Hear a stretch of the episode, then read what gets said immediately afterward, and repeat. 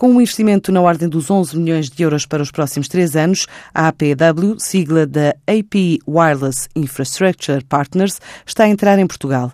Esta é uma subsidiária de um fundo norte-americano sediado na Califórnia para aquisição e gestão de contratos de arrendamento de torres e antenas para telemóveis.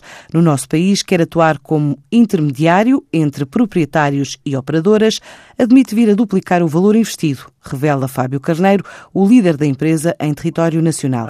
Empresa ela tem já mais de oito anos. Ela foi fundada nos Estados Unidos, na Califórnia, e ela adotou como procedimento a internacionalização como diferenciação para o negócio. Quando nós fazemos esse, essa avaliação, esse estudo, nós fazemos uma, um dimensionamento do potencial do país em relação à atratividade para os nossos investimentos. E nessas contas, nesses cálculos que nós levantamos, nós entendemos a potencialidade da ordem de 11 milhões de euros para os próximos três anos.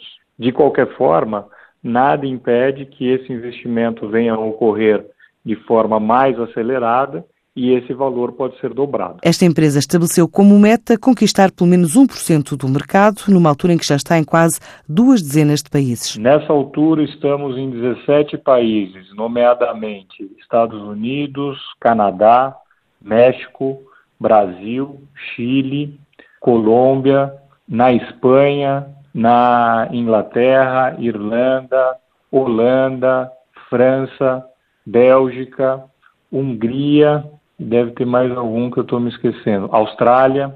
Em Portugal, nós olhamos o mercado, que tem cerca de 11 mil antenas que funcionam, e nós objetivamos 1% desse mercado. A partir de Portugal, a APW também admite olhar para outros mercados, em especial em África. O que eu vejo mais, além disso, é que Portugal também tem um nível de pessoas extremamente alto com uma possibilidade de língua inglesa excelente e que nos permite, sim, a possibilidade de pensar para um futuro a colocação de funcionários em Portugal que possam nos apoiar no nosso desenvolvimento europeu e, quem sabe, da África.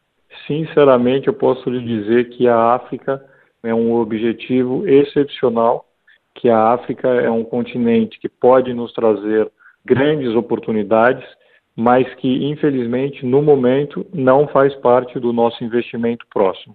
Eu acredito que o fato de estarmos em Portugal nos vai abrir essa janela de oportunidade para olharmos a África.